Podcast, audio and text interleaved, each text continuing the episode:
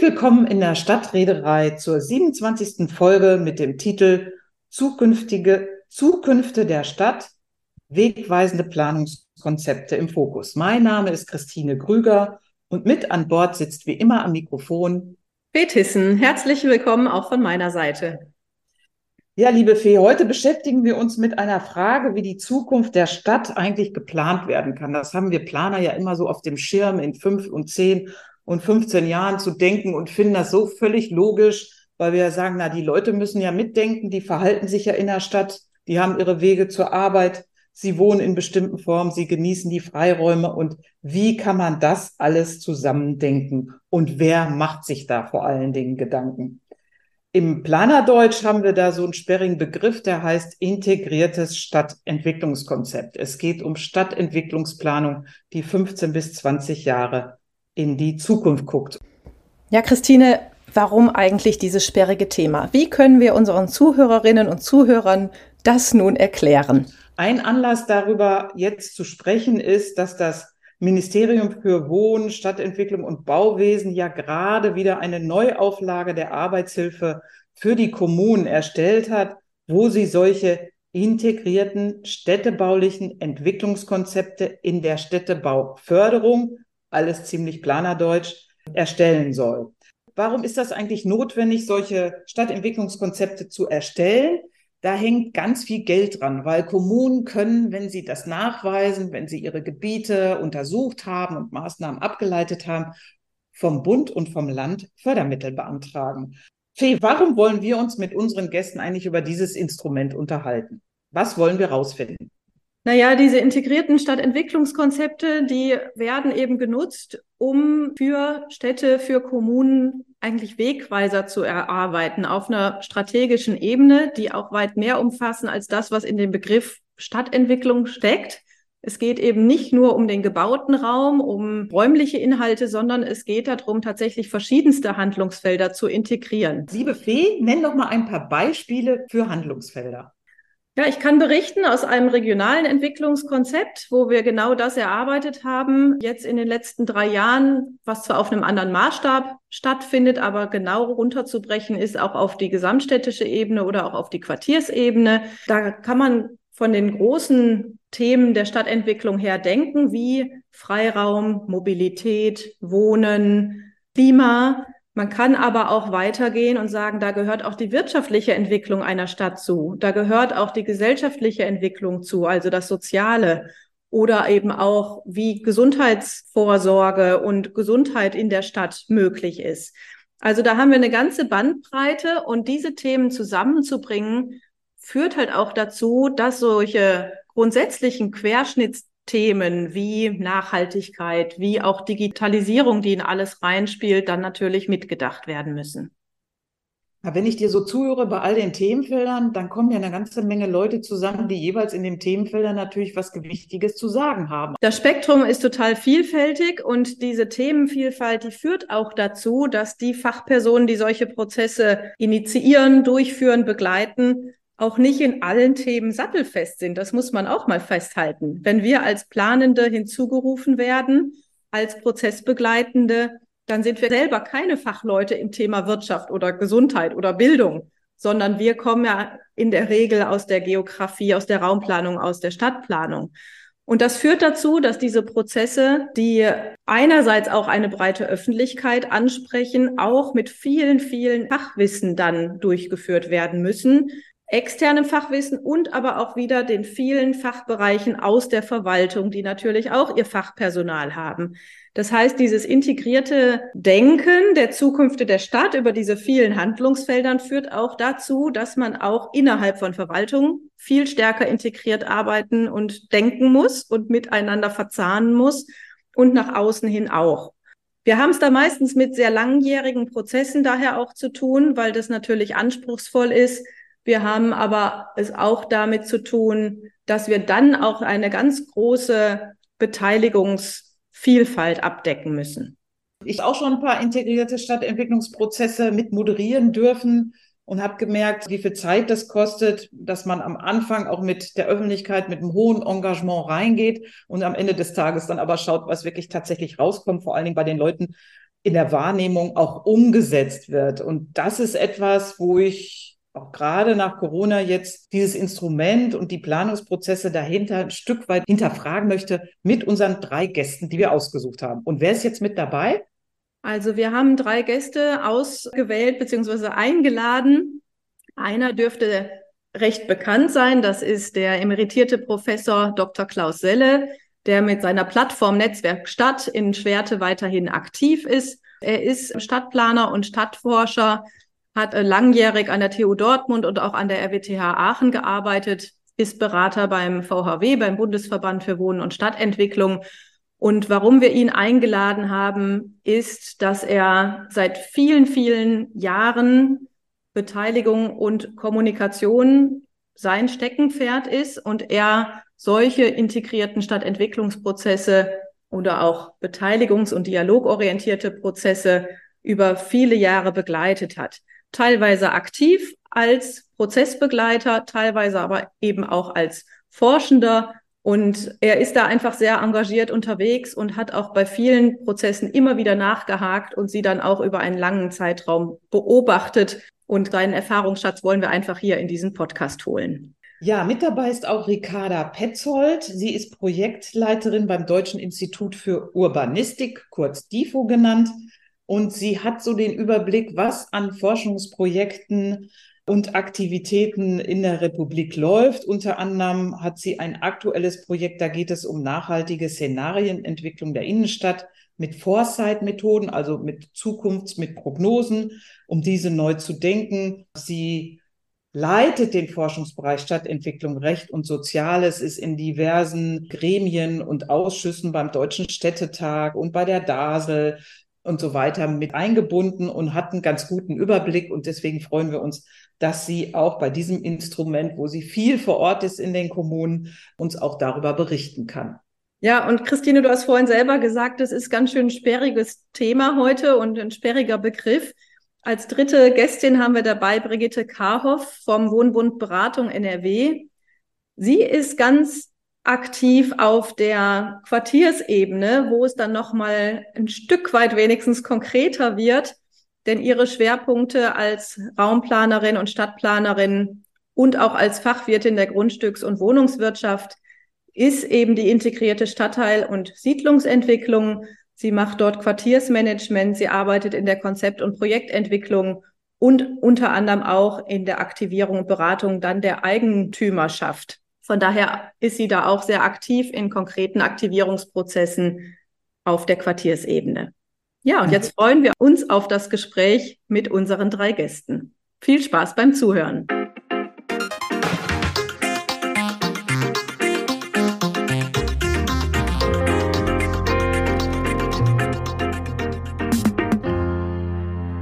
Bevor wir zum Thema kommen, eine persönliche Frage.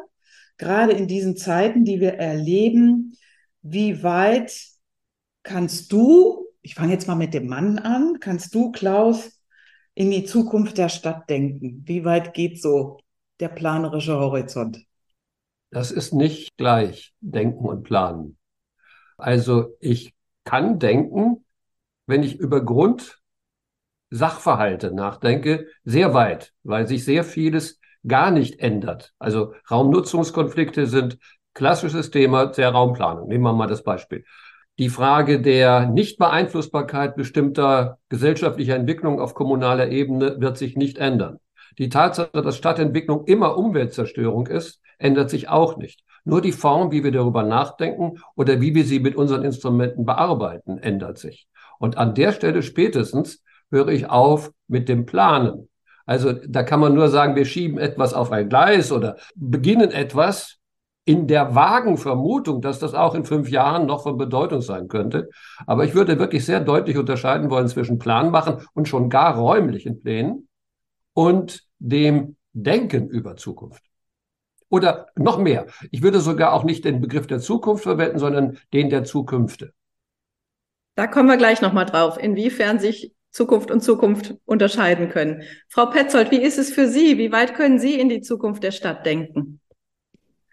Dem Denken sind ja erstmal keine Grenzen gesetzt. Man kann sehr weit sich etwas vorstellen und gerade, man merkt es ja manchmal, wenn man jetzt versucht, bestimmte Entwicklungslinien rückwärts zu verfolgen, wie kurz zehn Jahre, 20 Jahre, 30 Jahre sind. Also wie lange jetzt die Infrastruktur braucht, um sie vorzubereiten, um sie zu bauen. Und wenn man das dann nach vorn gerichtet, das ist ja dann das Verfahren des Roadmapping, was muss man eigentlich jetzt an Weichen stellen, damit es irgendwann mal annähernd so wird, wie wir uns das vielleicht vorstellen. Also insofern gibt es schon den Bedarf an langen Linien. Ich sehe das aber auch so, dass es vielfach eher Prinzipien sind. Also wie denken wir uns eigentlich, wie sollte Stadtentwicklung vorangehen oder vorwärts gehen, als denn jetzt immer sofort mit dem konkreten Bild irgendetwas dominieren zu wollen oder irgendwo so eine Marke zu setzen. Ja, also ich denke, die Zukunft oder die Zukünfte sind eine wichtige Befassung. Wir können nicht alles aus dem Moment heraus, weil wir für vieles lange Vorläufe brauchen und manche Ideen auch in vielen Köpfen zehn Jahre, 20 Jahre kreisen. Das heißt auch, dass manche Ideen nicht mehr wegzukriegen sind, weil sie so viele Menschen einfach so lange schon im Kopf haben. Aber das ist immer so.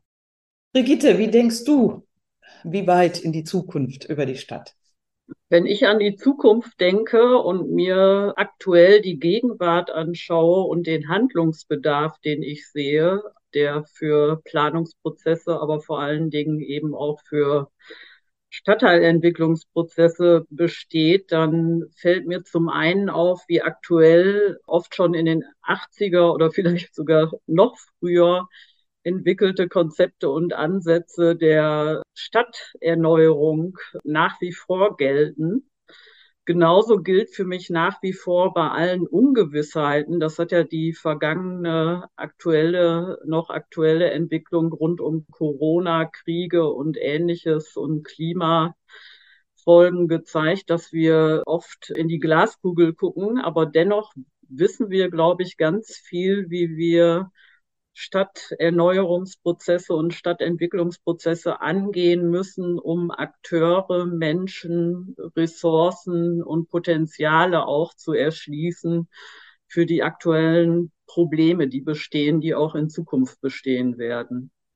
Jetzt haben wir den Titel unseres Podcasts ja genannt, wegweisende Planungskonzepte im Fokus. Wir haben bewusst diesen planungssperrigen Begriff der integrierten Stadtentwicklungskonzepte etwas verdeckt behandelt sozusagen, weil wir ja viele Zuhörerinnen auch haben, die damit gar nichts anfangen können. Also haben wir versucht, das mal zu übersetzen. Da das aber für auch viele in unserer Kollegin ein fester Begriff ist, noch mal ganz kurz eine Definition. Was ist denn jetzt nun so ein integriertes Entwicklungs- oder Planungskonzept, über das wir sprechen? Klaus, du bist doch der Professor unter uns. Du kannst uns bestimmt eine super Definition davon geben. Ja, es gibt in diesen Handreichungen ja so ein schönes Schaubild. Aber bevor ich darauf kommen will, glaube ich nochmal der Hinweis von Brigitte auf die lange Linie zurück ist ja ganz wichtig. Also das ist ja letztlich eine Erfindung aus den 70er Jahren, als man tatsächlich ernsthaft glaubte. Und ich weiß, wir haben selber damals Stadtentwicklungskonzepte gemacht im Studium, wo bis zur letzten Haltestelle alle Fragen der Stadt diskutiert und entschieden wurden. Also wir haben wirklich jedes Handlungsfeld durchgearbeitet und uns also unglaublich omnipotent als Gestalter der Stadtzukunft verstanden. Und das war damals das Denken. Man hat auch gar nicht über Integration nachgedacht. Das war selbstverständlich, das ganzheitliche, umfassende, gesellschaftliche Entwicklungen insgesamt begreifende Zukunftsgestalten. Das muss man sich klar machen. Und ich habe manchmal den Eindruck, das geistert heute in manchen Köpfen immer noch rum, wenn man von einem Stadtentwicklungsplan spricht. So, dann ist seither sehr viel passiert. Man hat erkannt, aha, viele gesellschaftliche Entwicklungen lassen sich überhaupt auf kommunaler Ebene nicht steuern. Dann gibt es ganz viele Handlungsfelder in der Kommune. Da ist die Kommune überhaupt gar nicht maßgeblich, sondern bestenfalls rahmensetzend tätig. Ne? Akteure, Stichwort. Dann hat man festgestellt, es geschieht doch immer Unvorhergesehenes. Oha, da kam der offene Prozess da rein. Und übrig geblieben bei der Integration ist, glaube ich, diese drei Dimensionen. Also, dass es darum geht, Akteure zusammenzubringen, Handlungsfelder zusammenzubringen und Ebenen zusammenzubringen. Da kommt dann Brigitte wieder mit ihrem Stadtteil mit rein. Und das zu integrieren, da gibt es aber dann auch einen schönen Satz, der sagt, Integration ist Arbeit, nicht Ergebnis. Das heißt also, es gibt immer nur eigentlich Integration als Bemühen nie aber als fertiges Ergebnis. Also das ist jetzt keine Definition, sondern so eine kleine geschichtliche Herleitung. Aber ich glaube, da tauchen dann schon so ein paar Dimensionen auf, die deutlich machen, dass da sehr viel mehr Anstrengung hintersteckt, als einfach zu sagen, so, wir planen jetzt mal eben statt. Wer gibt denn Ansprüche an solche Konzepte vor? Also häufig sind doch Stadtentwicklungskonzepte auch mit Fördermitteln verbunden. Also welcher programmatische Anspruch steht eigentlich dahinter und wer gibt den auch vor? Frau Petzold? Ich wollte auch gerade an der Stelle einhaken, weil es gibt ja unterschiedliche Anlässe, so ein Stadtentwicklungskonzept zu machen. Also einerseits natürlich, wir wollen mal in eine neue Richtung gehen, wir wollen etwas bestätigen. Wir denken, es hat sich so viel verändert, dass wir unsere Grundlagen mal wieder aktualisieren müssen. Also Städte und natürlich die Fördermittel. Also Städte stehen ganz unterschiedlich da mit ihrem Verständnis von Stadtentwicklung, mit dem, was sie als für eine geteilte Vorstellung halten, mit dem, wie offen sie sind, äh, in eine andere Richtung zu gucken. Wenn man jetzt gerade mal in die Städte im Ruhrgebiet schaut, die haben ja alle einen gewaltigen Wandel hinlegen müssen, weil einfach die Grundlagen weggebrochen sind. Und damit geht Stadtentwicklung, das geht ja jetzt in Richtung auch ein Stück weit die Freizeit oder das schöne Leben damit in die Städte einzubringen. Was ganz anderes als eben eine Stadt wie München, die einer relativen Kontinuität sich entwickelt äh, und immer teurer wird. Also insofern denke ich, ist das eine wichtige Grundlage, mal daran zu denken, wo die unterschiedlichen Städte herkommen und was sie eigentlich mit dem Stadtentwicklungskonzept erreichen wollen. Es gibt ja auch äh, gerade kleinere Städte, die mal denken, okay, wir fangen mal mit Bürgerbeteiligung an, jetzt. Klaus Selle, obwohl Sie schon so lange darüber geschrieben haben, ist es ja immer noch für manche ein Neuland. Und das alles kommt damit rein und deswegen sind die Stadtentwicklungskonzepte, obwohl sie gleich heißen, sehr, sehr unterschiedlich. Haben Sie denn vom DIFO den Überblick, weil Sie gerade die Ruhrgebietstädte genannt haben, was da an Transformation dann anfiel? Wie sieht denn das eigentlich in den neuen Bundesländern aus? Denn die haben ja auch viel Transformation hinter sich bringen müssen. Sind denn da Stadtentwicklungskonzepte dann gang und gäbe gewesen in den 90er, 2000er Jahren, um zu sagen, wie stellen wir uns neu auf?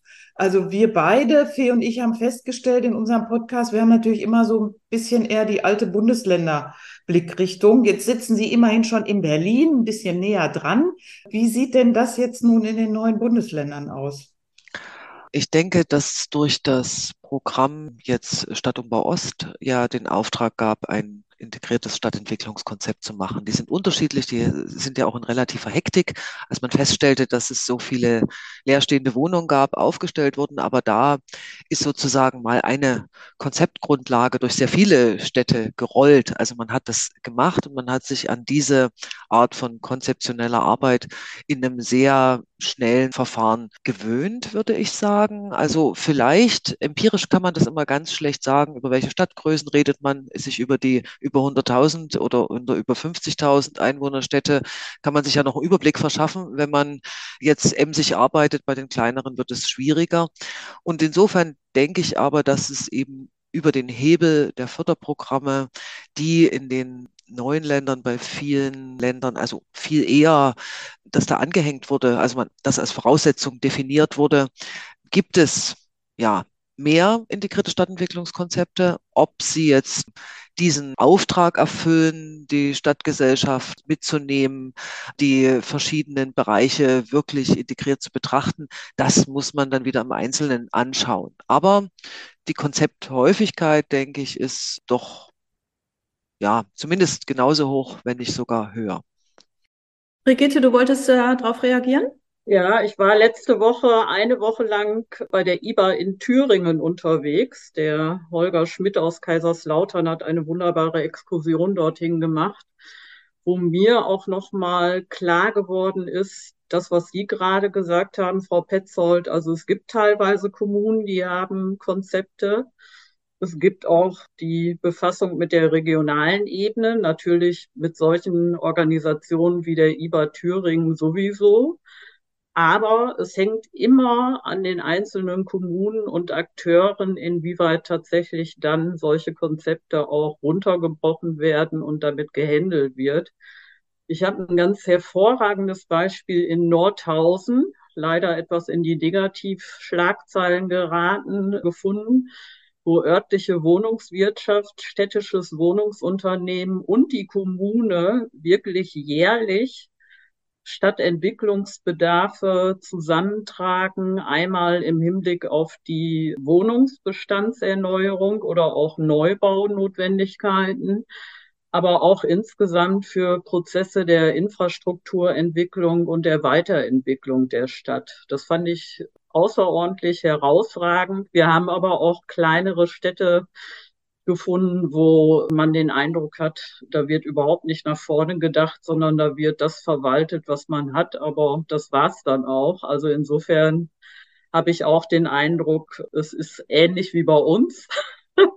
Also bei uns meine ich natürlich ähnlich wie in den NRW-Bereichen, aber die wirklich wegweisenden Planungskonzepte gibt es zum Teil, aber es hängt immer an einzelnen Akteuren und auch an Kooperationen, inwieweit das tatsächlich vor Ort dann auch positiv auf den Weg gebracht wird. Brigitte, nun hast du ja gerade einerseits diese unterschiedlichen Maßstabsebenen angesprochen, von regionalen Konzepten über gesamtstädtische bis dann auch in die Quartiersebene, in der du ja auch viel gearbeitet hast oder auch arbeitest. Wie werden denn solche Konzepte in der Praxis eigentlich angegangen?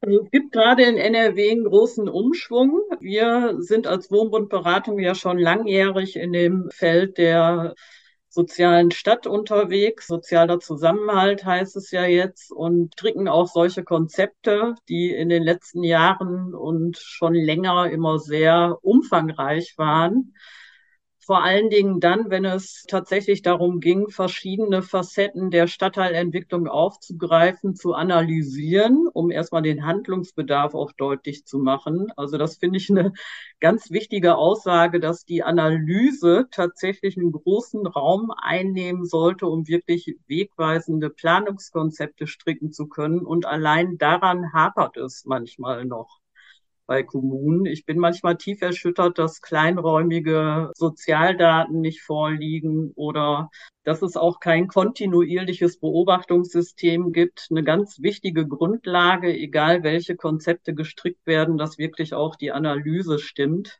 Und ich erlebe gerade den Umschwung auch, das erfahren wir natürlich auch immer mehr, dass die Ressourcen auf kommunaler Ebene immer enger werden. Und auch auf Landesebene gibt es jetzt die Reaktion, dass die Handlungskonzepte, die oft über 200 Seiten umfasst haben, auf 25 Seiten jetzt im nächsten Jahr schrumpfen sollen. Also das Land hat jetzt neue Förderrichtlinien der Städtebauförderung rausgegeben und die Handlungskonzepte werden komprimiert auf 25 Seiten nur noch eingereicht werden dürfen. Und ich frage mich tatsächlich, was dann im Vorfeld dieser komprimierten Konzepte an Beteiligung, an Prozessorientierung und auch an detaillierter Analyse und dann eben auch Konzeption möglich sein wird. Meine These ist, wenn das nach wie vor gut und handlungsleitend sein soll, dann braucht man vor den 25 Seiten aber trotzdem einen guten Beteiligungsprozess und einen guten Analyseprozess und auch einen kooperativen, gemeinsam entwickelten Gestaltungsprozess mit der Kommune. Was sagt Klaus Selle dazu? Zweierlei. Das eine knüpft unmittelbar daran an. Ich kann das nur unterstreichen.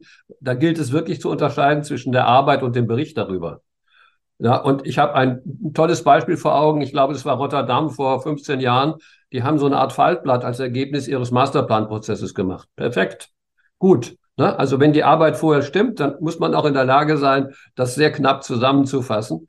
Und wenn das nicht so der Fall ist, dann macht man oft Datenberge oder eben auch von mir aus Textberge, wo man sich nachher fragt, wer soll das erstes lesen? Also welche Leitungsfunktion hat das?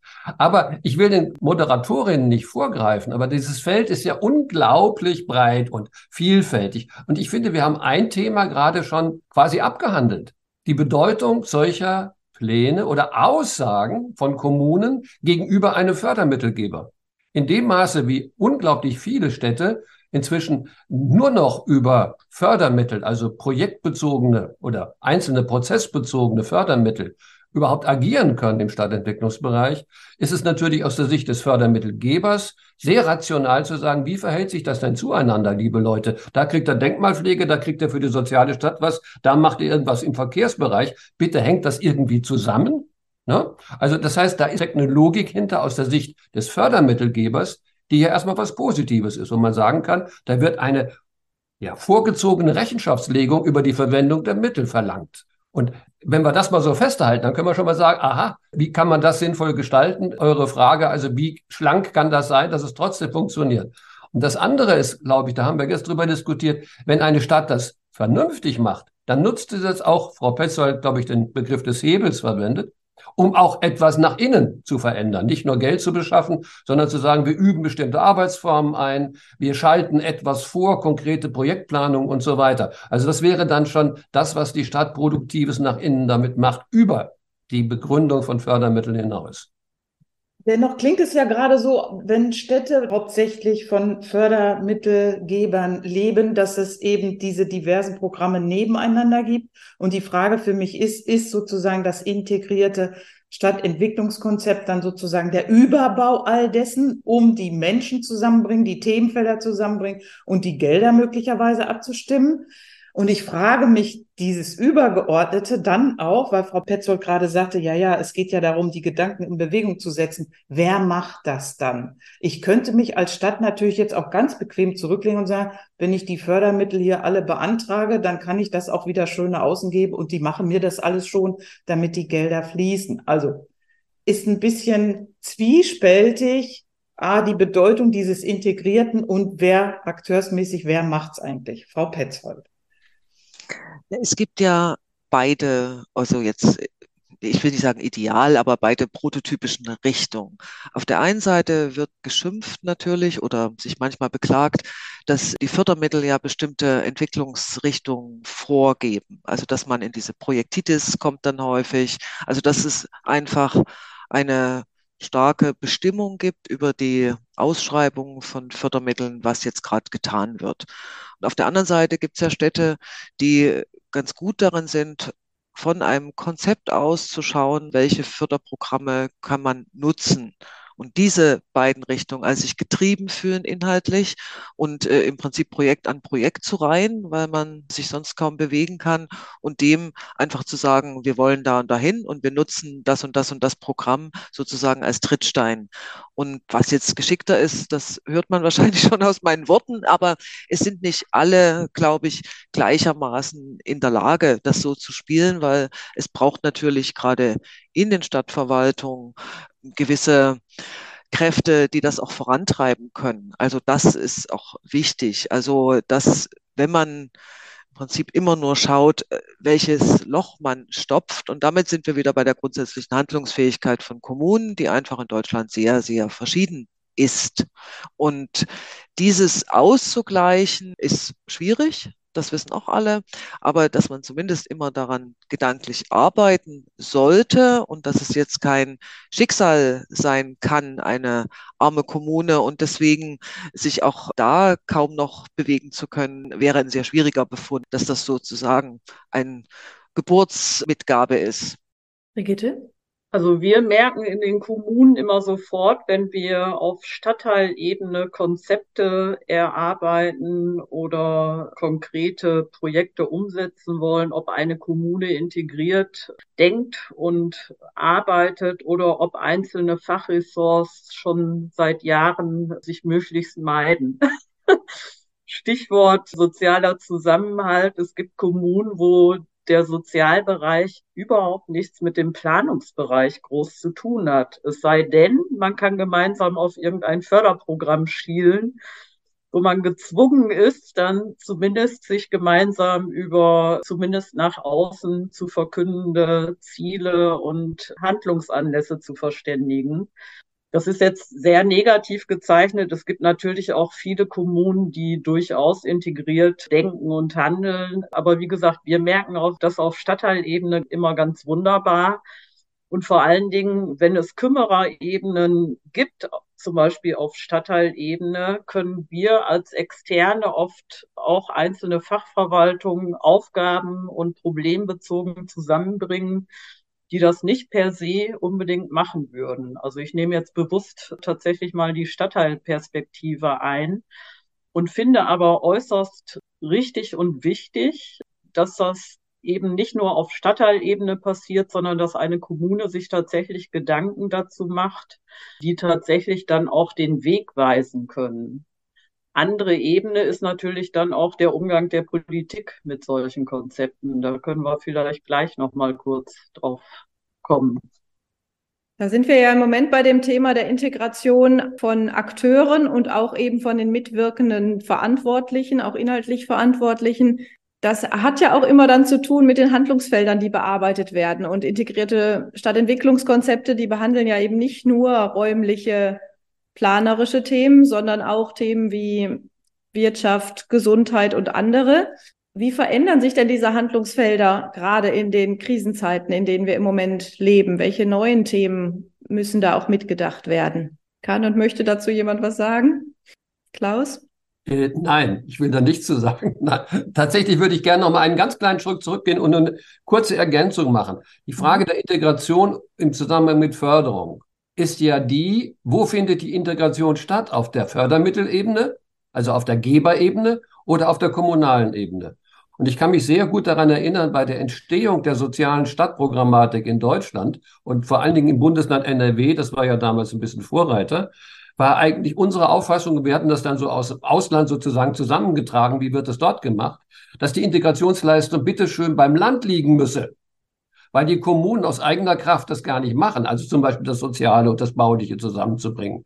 Aber innerhalb kürzester Zeit stellte sich heraus, dass diese Integrationsleistung auf der Landesebene zwischen den zuständigen Ministerien zwar in kleinen Arbeitsgruppen versucht wurde, aber nachhaltig gescheitert ist. Also hat man dann quasi als Last gesagt, Kommunen, dann seht ihr zu, dass ihr das hinkriegt. Und das wird dann in unterschiedlichen Maße getrieben, wie Brigitte das gerade beschrieben hat.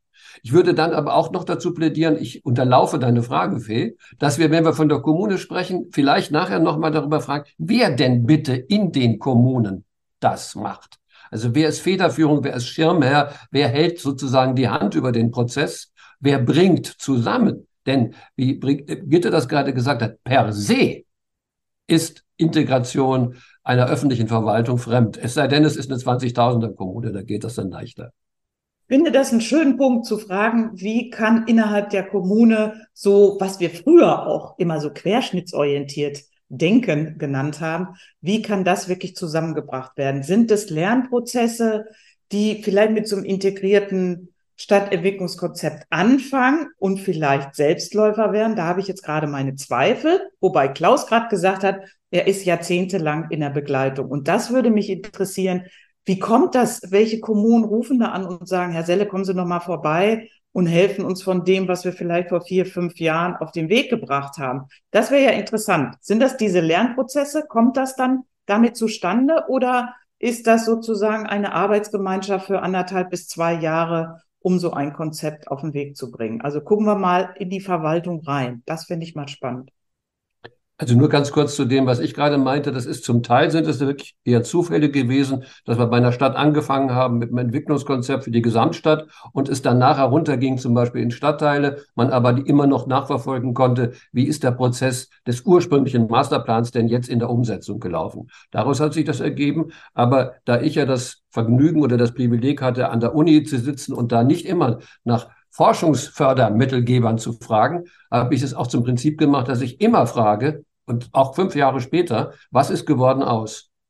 Das hat mich einfach selber interessiert. Gut, und in Hannover haben wir 17 Jahre diesen ganzen Expo-Prozess begleitet. Das war auch ein Langläufer.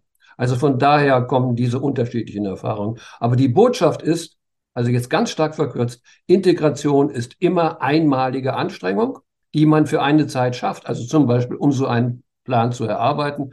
Und die zerbröselt nachher sehr schnell, was nichts Schlimmes sein muss, wenn in bestimmten Handlungsfeldern man da sich verständigt hat, wie man in Zukunft arbeiten will. Also vielleicht das Beispiel, was Brigitte angesprochen hat, wo dann wirklich die Wohnungsunternehmen gesehen haben, wenn wir als Bündnis wir wohnen gemeinsam mit der Stadt und noch anderen Akteuren uns um den lokalen Wohnungsmarkt kümmern, ist es einfach besser, als wenn wir das weiterhin getrennt machen. Also bei bestimmten Akteuren funktioniert es dann als Lernprozess, aber sagen wir mal, im Wesentlichen zerfällt die Integration wieder, aber man hatte sie einmal geübt, man weiß, wie es gehen kann und kann darauf auf diese Lernerfahrung zurückgreifen.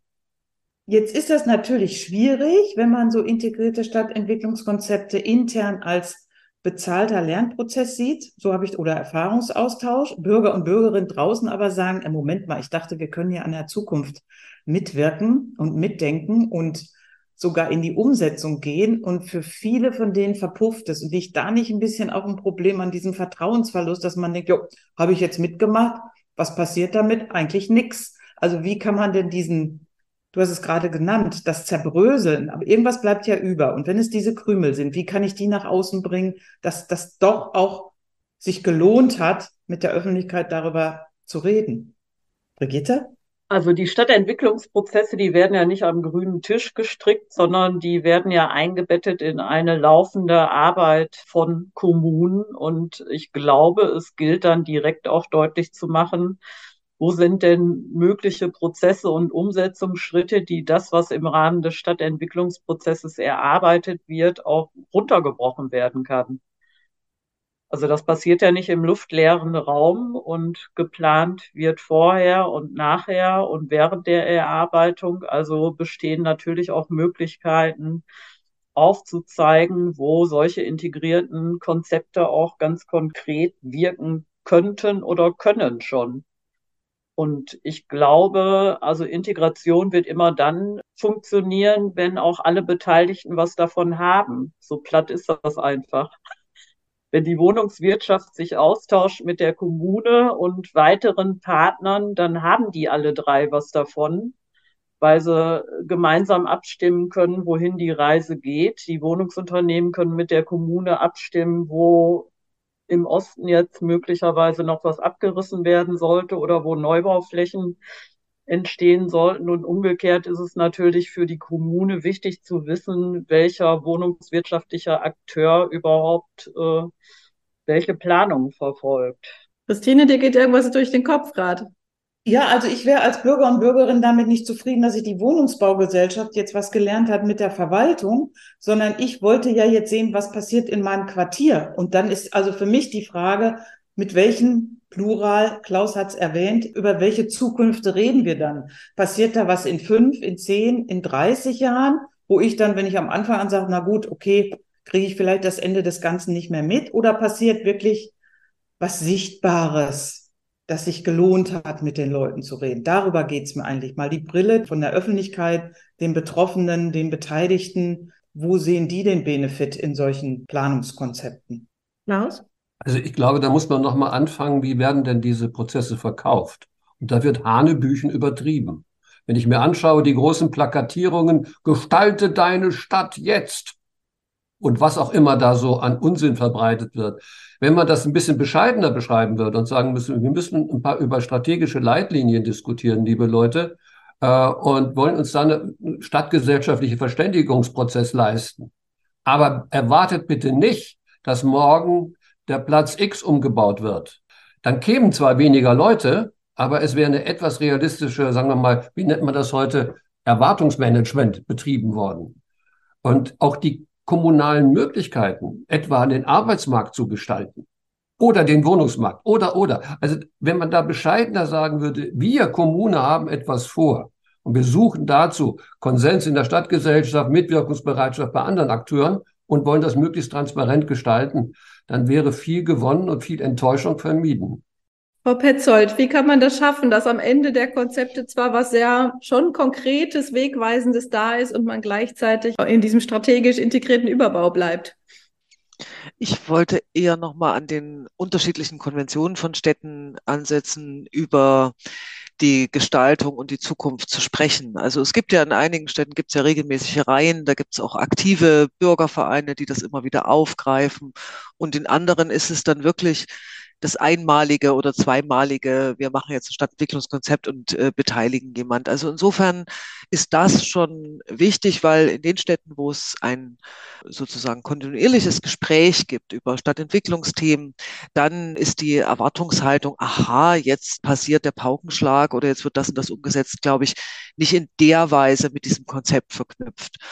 Ich denke, dass es auch eine Aufgabe von integrierten Stadtentwicklungskonzepten ist, sich mit Bürgerbeteiligung oder Mitbestimmung und diesen ganzen Themen zumindest ein Stück weit auseinanderzusetzen. Was erwartet wen wann? Was haben wir eigentlich für einen Anspruch daran, an das Mitreden? Und dann gibt es ja eben diese Runterbrechung in verschiedene Maßnahmenfelder, die im Prinzip exemplarisch für das Stadtentwicklungskonzept stehen. Und da wird es dann auch gewünscht konkret. Wenn ich jetzt aber wieder an die 25 Seiten denke, dann wird das natürlich alles schwierig da unterzubringen.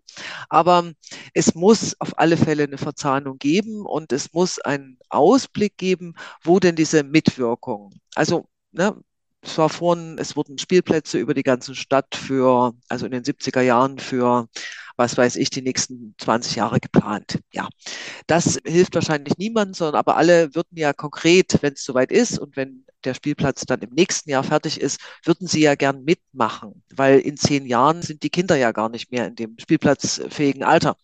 Und insofern ist es, glaube ich, auch eine Gedankenleistung zu gucken, was mache ich eigentlich wo und nicht immer diese Enttäuschung zu reproduzieren. Es kommen die Falschen, es kommen nicht genug, es gibt, alle fühlen sich nicht informiert, sondern das ist eine Frage, die man sich auch überlegen muss, wie man im Prinzip Informationen, wie man die Versprechen, das Erwartungsmanagement macht und dann kommt, ist vielleicht diese Überraschung nicht so da, dass immer irgendwer nicht einverstanden ist, der eigentlich hätte über alles Bescheid wissen können. Ist äh, schwierig, weil man wird nie alle Herzen erreichen. Es ist ja auch kein absoluter ja, es muss nicht immer auf den Konsens hinauslaufen und trotz Stadtentwicklungskonzept wird sich weiter gestritten werden. Das ist aber auch nicht schlimm, sondern das ist ja eigentlich wichtig, weil das zeigt wiederum, dass es doch vielen etwas bedeutet und deswegen sind die Kommunikationsressourcen ja eine zentrale Engstelle in den Kommunen. Das heißt Abendveranstaltungen, das heißt was aushalten müssen, das heißt jetzt nicht immer sich hinter einer Akte sozusagen sagen zu können, nee, das steht hier, dass wir das so und so machen. Und diese Gesprächsbereitschaft, die ist etwas, was auch zur kommunalen Kultur ein Stück weit gehören sollte und wo nicht überall, glaube ich, ausreichend Personal, Ressourcen, aber auch die Offenheit der Bewertung, dass das etwas Wichtiges ist, da ist. Klaus, ich stelle jetzt wieder eine Frage, vielleicht beantwortest du sie oder auch anders. Du warst ja eben in vielen Prozessen in der Kommunikation tätig und ich denke jetzt unter anderem an Münster. Ich habe das Gefühl, es ist gerade mal ein guter Punkt, um auch ein konkretes Beispiel zu nennen. Wie seid ihr denn da vorgegangen? Und ich frage nochmal, welche Handlungsfelder gab es denn da? Worüber konnte man mit der Öffentlichkeit ins Gespräch kommen und warum ist das auch zielführend? Also ich würde schon gerne nochmal direkt bei Frau Petzold anknüpfen, weil ich finde, man muss es um einen Punkt ergänzen. Wenn man Umsetzung ankündigt oder Umsetzungsbereitschaft ankündigt, dann muss man die, die umsetzen, mit an Bord haben. Und das gilt bei den Spielplätzen vielleicht noch so eben. Bei der Frage am Wohnungsmarkt, wir bauen jetzt im Jahr 4000 neue Wohnungen. Da muss man natürlich gewährleisten, dass die Wohnungswirtschaft das mittragen kann. Oder wenn man sagt, wir machen jetzt aus dieser aufgelassenen Bahntrasse einen tollen Radweg, dann muss man sicherstellen, dass die Deutsche Bahn nicht auf den Gedanken gekommen ist oder kommen wird, daraus demnächst dann doch wieder eine reaktivierte Güterverkehrsstrecke zu machen. Also alles reale Beispiele. Und wenn man das zusammen addiert, gibt es ganz viele Felder, wo die Kommune die Ressourcen nicht hat, um umzusetzen. Das heißt also, es muss dann tatsächlich ein vorgängiger Klärungsprozess laufen, kann man mit diesen Akteuren gemeinsam handeln. So, jetzt zu Münster. Da war es zum Beispiel so, dass natürlich als Wissenschaftsstadt die Universitäten eine riesige Bedeutung haben. Nun wird Universitätsentwicklung nicht von Kommunen gemacht. Die haben eine sehr, sehr eigene Logik. Und die Immobilienbewirtschafter oder Verwalter, nämlich die entsprechenden Landesbetriebe, haben nochmal wieder ganz eigene Vorstellungen. Und die Frage, wie man jetzt dieses Thema in der Öffentlichkeit diskutiert, da hätte ich gar keine fertige Antwort. Denn erstmal muss man da die Akteure zusammenbringen, um sie überhaupt fähig zu machen, ich will jetzt gar nicht sagen integrativ, aber zumindest kooperativ zu handeln. Und erst dann wenn das geklärt oder sagen wir mal in Konturen klarer ist, kann man fragen, aha, an welchen Stellen sehen wir jetzt Fragen an die Öffentlichkeit vor? Das wäre also wirklich jetzt, ich komme jetzt vom Maßnahmenbezug her. Ansonsten gibt es natürlich die strategischen Debatten, die sollte man mit der Öffentlichkeit führen, aber auch nicht zu große Erwartungen haben, dass da sehr viel Neues passiert. Also dann ist es da schon spannend, mal zu sagen, wir haben an der Stelle einen Konflikt zwischen dem Naturschutz und der Ausweitung von Siedlungsräumen. Und dann mal an solchen Punkten exemplarisch Strategie zu diskutieren. Was heißt das? Wie können wir das auflösen? Was hat die Stadtgesellschaft für Vorstellungen? Das schlichte Abfragen von was wollt ihr denn, bringt gar nichts. Brigitte, wie ist es auf Quartiersebene? Welche Handlungsfelder werden in solchen Projekten auch auf Quartiersebene sehr konkret behandelt und warum ist es zielführend, auch mit den Menschen vor Ort darüber zu diskutieren?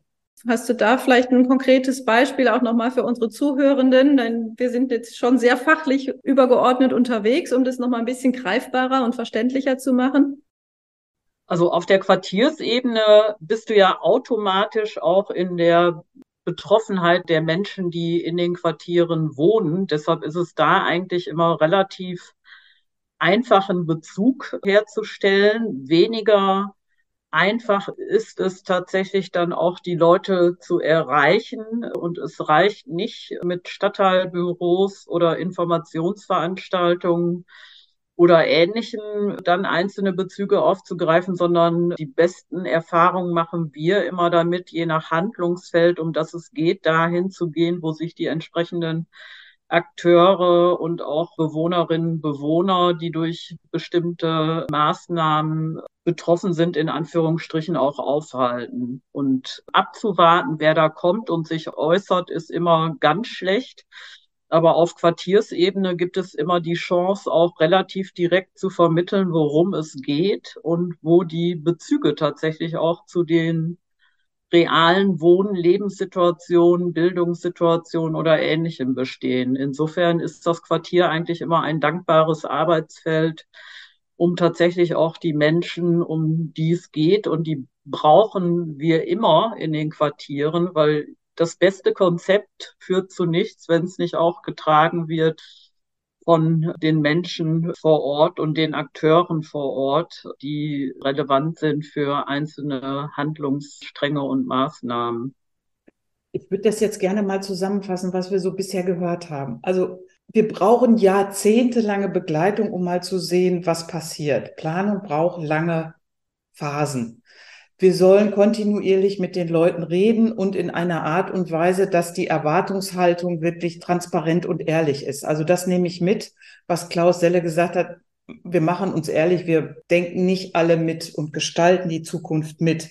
Es braucht viel Kommunikation und am besten ist es auf der Quartiersebene, weil da können die Leute das vielleicht noch am ehesten nachvollziehen. Da passt auch so ein ständiger Dialog, wie Frau Petzold gerade gesagt hat. Wir müssen viel darüber reden. Das schafft dann auch Vertrauen und dann sehen wir auch am nächsten die Umsetzung sozusagen. Also insofern ist alles, wenn wir über Stadt reden, lieber je konkreter es wird, als auf dieser übergeordneten Ebene. Und jetzt frage ich mich, Klaus, ist es wirklich so geschickt, wir als Moderatorin bei integrierten Stadtentwicklungskonzepten immer so zu klingeln, dass alle mitreden und mitdenken, sondern reicht es nicht auf der Ebene nur mit bestimmten Akteuren zu denken?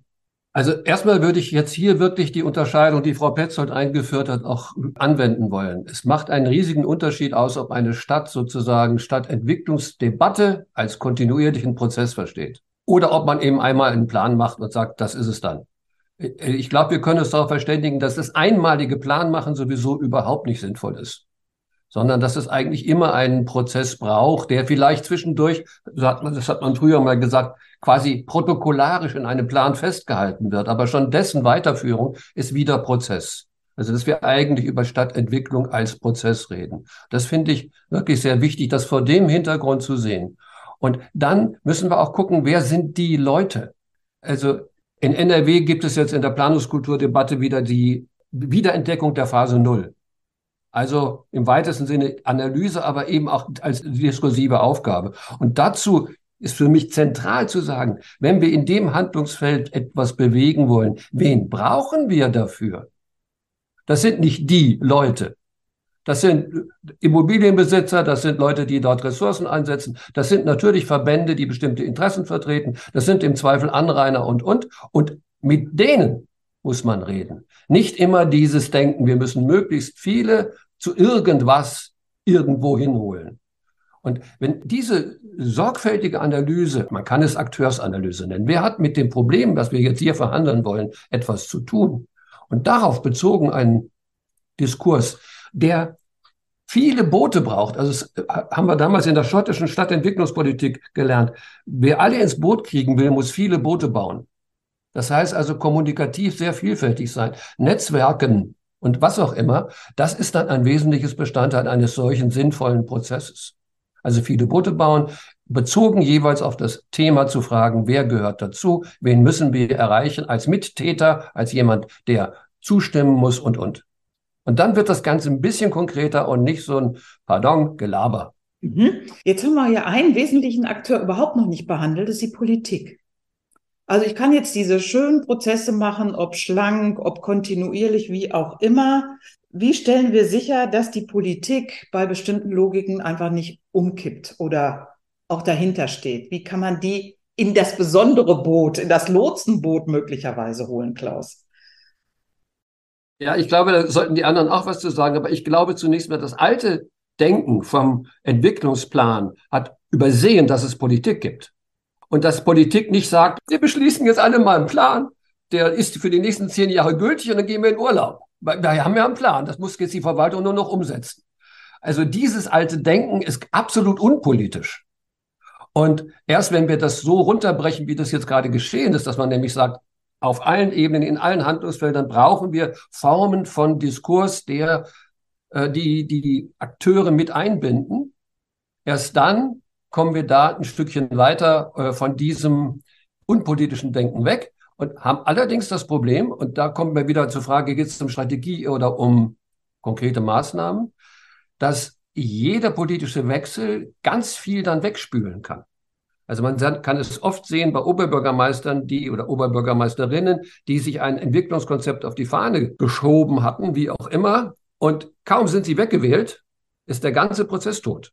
Also äh, das ist eine sehr heikle Geschichte und äh, wichtig ist, die Politik möglichst auf der strategischen Ebene möglichst parteiübergreifend einzubinden. Das wird aber ganz vielfach nicht passieren. Und dann tritt das ein, was Frau Petzold gesagt hat. Ja, dann muss man eben sagen, wir streiten uns, aber über was? Haben wir Grundwerte, über die wir uns nicht mehr streiten, in dem Prozess gefunden? Und geht es um Maßnahmen oder kommen wir doch immer wieder auf den tiefen Teller zurück und müssen ganz neu diskutieren?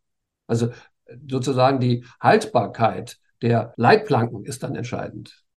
Also es gibt nicht die Antwort auf die Frage, wie wird die Politik eingebunden in solche Stadtentwicklungs- und Stadtteilentwicklungsprozesse. Wichtig ist, dass sie die Chance hat, von vornherein transparent äh, über den Prozess eben mit eingebunden zu werden. Aber nicht jeder nutzt diese Chance. Also diese Erfahrung machen wir wenn ich auf der Stadtteilebene bleibe, sowieso. Es gibt wie überall im Leben diejenigen, die sich dann interessiert und offen und bereit zeigen, zu, mitzugehen bei solchen Stadtteilentwicklungsprozessen. Es gibt aber auch genau die, die sich immer schön raushalten und vielleicht ab und zu bei wichtigen Informations- und Beteiligungsveranstaltungen dann auf einmal auftreten. Also insofern finde ich einfach wichtig, um in dem Bild mit dem Boot zu bleiben. Die Politik braucht ihr eigenes Boot von Anfang an in solchen Prozessen, damit nicht nachher gesagt werden kann, wir haben von nichts gewusst.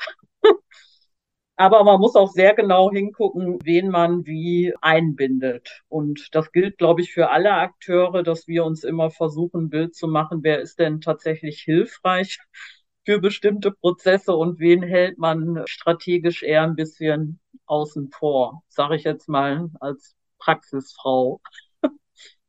Frau Petzold, vielleicht nochmal an Sie. Wie sehen Sie das vielleicht aus Ihrer Position heraus? Wie kann man sicherstellen, selbst wenn politische Akteure immer wieder in solche breiteren Beteiligungsprozesse auch eingebunden sind, dass sie nicht am Ende einen Kurswechsel hinlegen und das Boot in eine völlig andere Richtung steuern?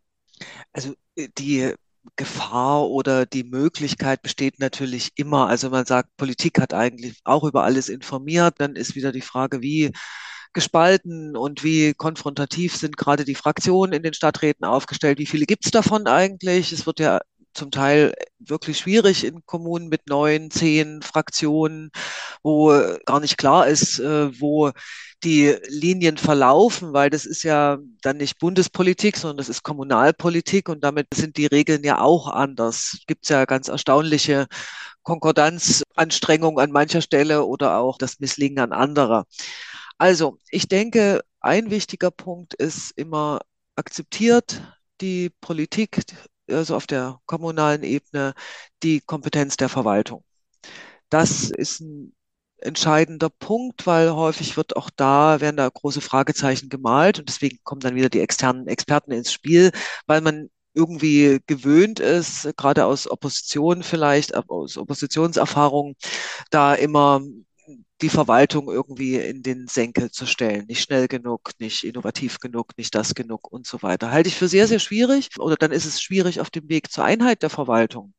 Weil vorhin ging es ja darum, wie die verschiedenen Ressorts aufgestellt sind. Aber eigentlich sollte es ja immer darum gehen, dass die Verwaltung auch intern sich einigen kann und intern Absprachen und Runden treffen kann und das eben nicht in diesen politischen Versäulungsprozess, der eine grundsätzliche Schwierigkeit ist für integriertes Denken, da hineinzukommen.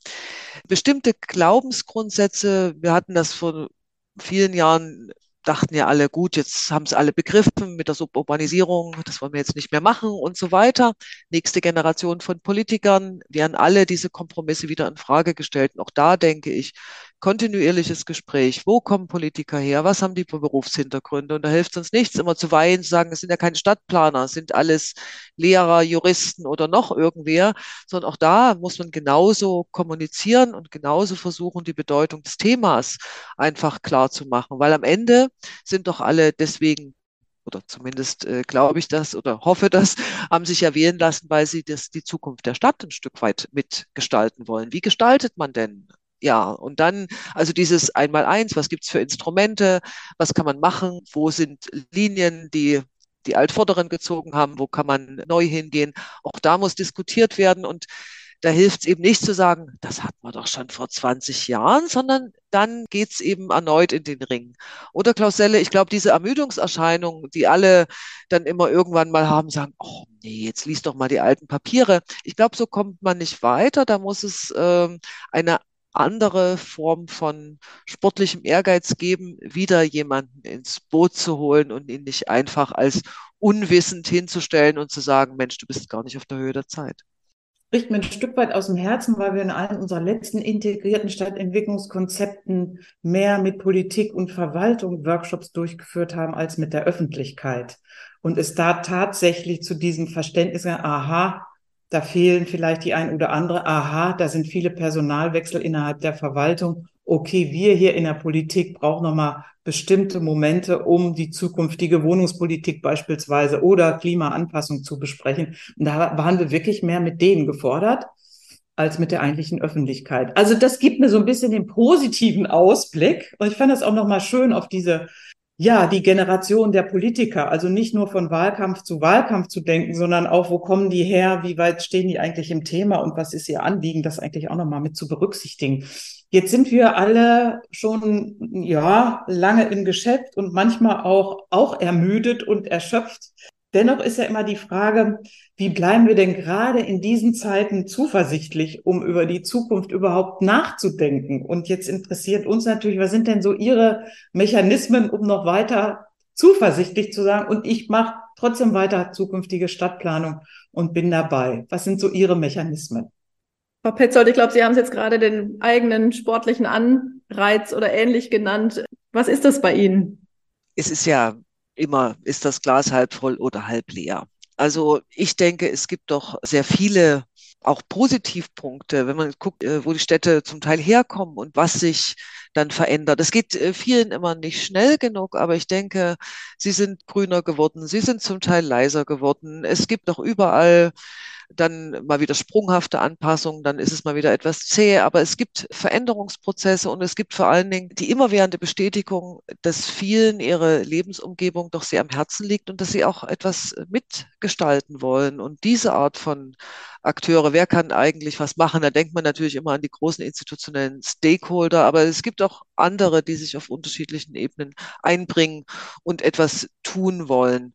Und insofern ist es eben jetzt nicht ein Ort, wo jeder nur mal durchgeht, die Stadt oder die Gemeinde oder das Dorf, sondern es ist etwas, wo viele auch aktiv sich einbringen wollen und das am Leben zu halten, das finde ich wichtig, dass dieser Rückzug sozusagen in, hinter den Zaun oder hinter die massive Tür nicht zur Gewohnheit wird.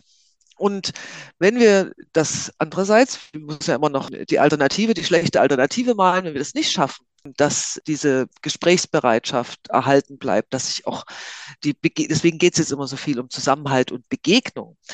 Das sind ja irgendwo Grundprinzipien von demokratischer Gesellschaft, auch äh, diese Auseinandersetzung zu führen, miteinander zu sprechen, nicht nur in seiner Bubble zu verharren. Das ist anstrengend, aber ohne das wird es alles ja nichts werden. Und insofern bleiben wir doch optimistisch und die Ziele eben, Erwartungsmanagement, man sollte sie nicht zu niedrig hängen, aber auch nicht zu hoch.